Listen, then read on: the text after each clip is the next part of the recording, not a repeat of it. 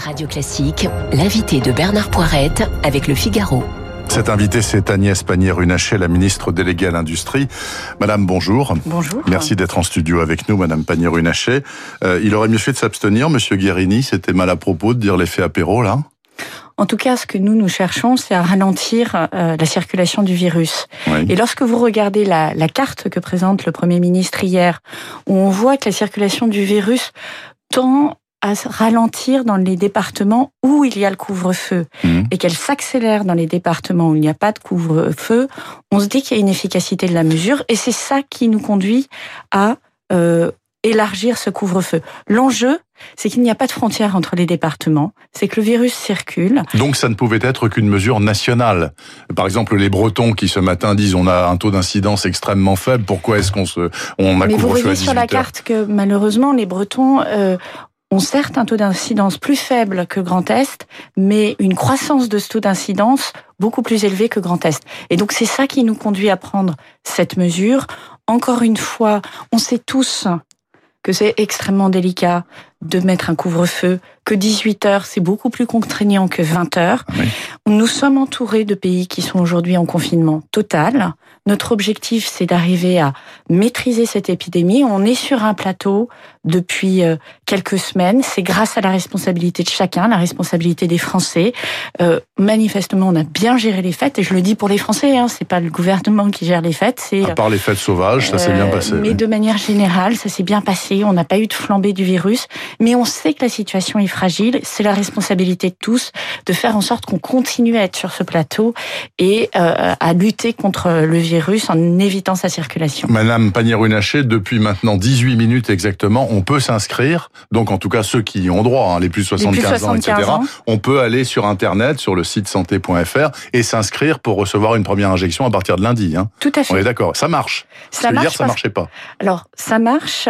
Et surtout, euh, hier, il y avait déjà des plateformes locales qui avaient déclenché. Moi, j'étais à Metz avec le Premier ministre hier. J'ai euh, assisté euh, au centre d'appel au CHR de, de Metz, au centre hospitalier régional de Metz. Et effectivement, ils recevaient énormément d'appels. Ça Donc, marchait très bien. Non, ils n'étaient pas en surcharge. J'avais un petit peu d'attente, ce qui est Mhm. légitime parce que c'est normal lorsque vous ouvrez un centre d'appel, c'est assez classique. Euh, vous avez beaucoup de gens qui veulent se positionner et les rendez-vous étaient donnés pour la semaine du 20 janvier, pour la semaine du 27 janvier, sur les différents centres de vaccination. Madame, euh, vous avez dit il y a une semaine, euh, fin janvier, on aura rentré 2 600 000 doses à peu près en Tout à France. fait. Donc vous confirmez ce chiffre, voire, voire plus, je ne sais pas. Le problème est le suivant. On n'a que deux vaccins disponibles actuellement, ceux qui ont été oui. euh, homologués par euh, les, Les autorités européennes d'Amsterdam, donc sanitaires.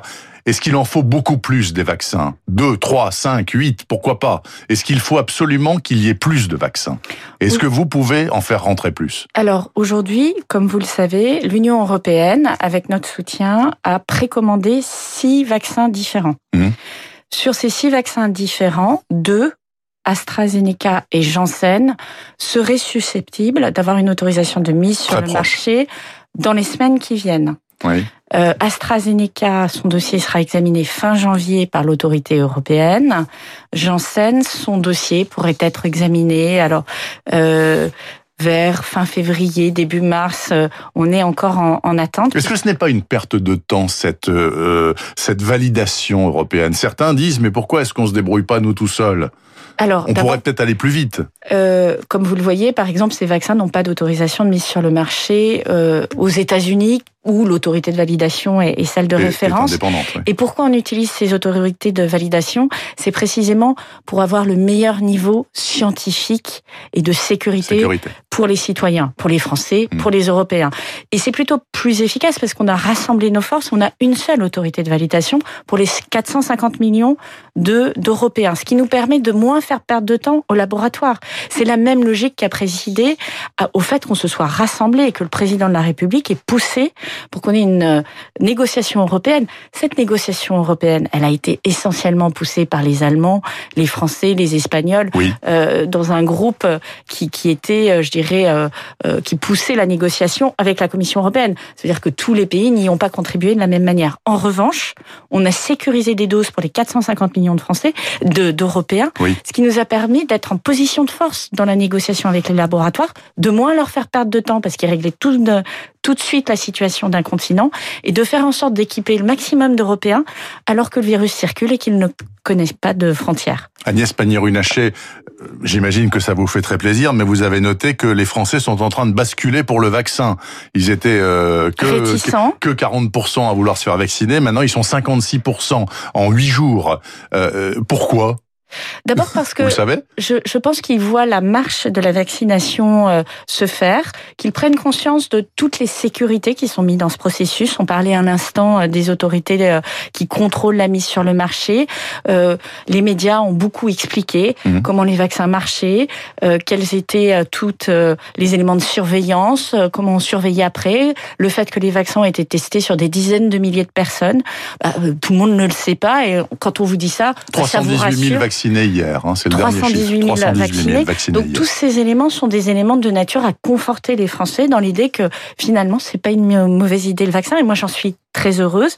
À nous maintenant de continuer à acheminer les doses de continuer à les produire en Europe parce que les vaccins dont on parle, mmh. quelle que soit leur origine américaine, européenne, euh, britannique, sont des vaccins qui sont fabriqués en Europe. C'est très important. Nous y avons travaillé depuis le mois de juillet et nous travaillons à ce qu'une partie de la vaccination se fasse, de la fabrication, se fasse en France. Vous savez que trois des premiers vaccins qui sont, euh, qui seront mis sur le marché, Moderna, Pfizer, qui sont aujourd'hui livrés vont être en partie fabriqués en France. Actuellement, c'est en Belgique. Hein, euh, Actuellement, c'est en Belgique et puis vous avez euh, le Moderna, allemandes et Espagne. En, on va dire en intelligence, en propriété intellectuelle, mais en revanche, la fabrication, elle est faite en Europe et euh, nous allons aussi travailler sur Janssen. Est-ce que vous avez demandé à Sanofi qui est très en retard. Hein. Bon, en l'occurrence. Alors, je, veux juste casser une légende urbaine, pardon. Sanofi devait livrer au mois de juillet.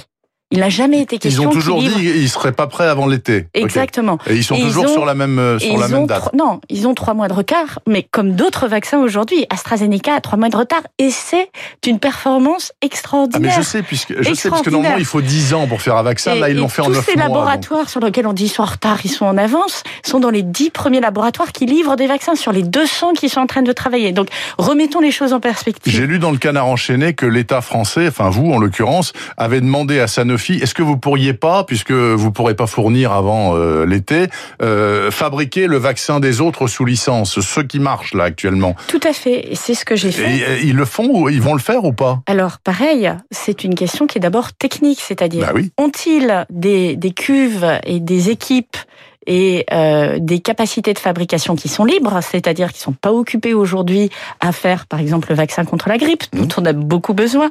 Donc, on va pas leur dire arrêtez une fabrication essentielle pour faire une autre fabrication essentielle. La deuxième chose, c'est effectivement en combien de temps peuvent-ils euh, développer cette fabrication. Ce sont théoriquement ce qu'on appelle les transferts technologiques qui prennent 12 à 18 mois en temps normal. Et là, on les fait en 3 à 5 mois pour le remplissage de doses. Et il faut rajouter encore quelques mois pour la partie principe actif.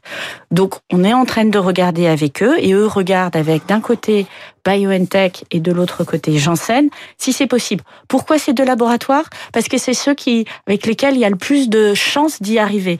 Mais tout le monde considère qu'on est euh, dans, dans, un moment très inédit. Le patron de Sanofi me disait, c'est notre deuxième guerre mondiale, c'est étrange de fabriquer pour un concurrent, mais je suis prêt à regarder et on va le faire très sérieusement. Il m'a dit ça. It's all World War II donc, euh, je crois qu'on est tous dans cet esprit de résistance, de résilience et euh, de montée en capacité industrielle. Madame Pannier-Runacher, euh, je rappelle que vous êtes ministre déléguée à l'industrie, donc que vous, j'imagine, sur votre bureau, il y a aussi le dossier potentiel du rachat de Carrefour par les Canadiens de Couchetard. Euh, Monsieur le maire a dit il n'en est pas question. Alors, mais, mais en quoi est-ce que l'État doit venir mettre son nez là-dedans? Plusieurs choses. D'abord, le dossier Carrefour n'est pas sur mon bureau parce que ce n'est pas un industriel, c'est un distributeur, c'est un grand acteur du commerce. Il est donc sur euh, le bureau de Bruno Le Maire. La deuxième chose, c'est que dans toutes ces euh, questions autour du rachat par un étranger, on a une position constante depuis quelques quelques mois et quelques années maintenant, parce que on a vu qu'il y avait de la prédation étrangère. Il faut pas être naïf.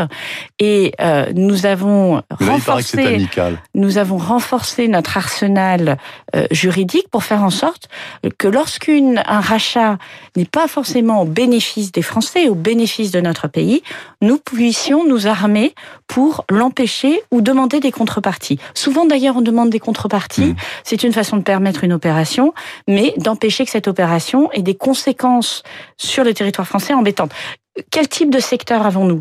On a la défense, on a la techno, euh, on a élargi notre décret de contrôle des investissements étrangers en France à la filière alimentaire parce qu'on sait que c'est quelque chose de sensible. En règle générale, ces, euh, euh, ces processus s'appliquent effectivement à des entreprises industrielles. Et on a vu qu'en Europe, ça s'est étendu. Le commissaire Breton invite aussi à être extrêmement vigilant. Oui ou non, madame? Vous allez bloquer cette tentative de rachat? Vous ne voulez pas que ça se fasse? Je crois que le message de Bruno Le Maire a été clair euh, hier et que euh, dans l'état de connaissance qu'il avait du dossier, il a indiqué un non ferme. Je vous renvoie vers lui. Merci beaucoup Agnès Pannier-Runacher, ministre déléguée à l'industrie sur Radio Classique ce vendredi matin. Je vous souhaite un excellent week-end et au-delà une bonne année, madame. Merci beaucoup. Autant que faire se peut, bien évidemment. Il est 8h27. Dans la dernière demi-heure de la matinale, les titres, la revue de presse, les esprits libres.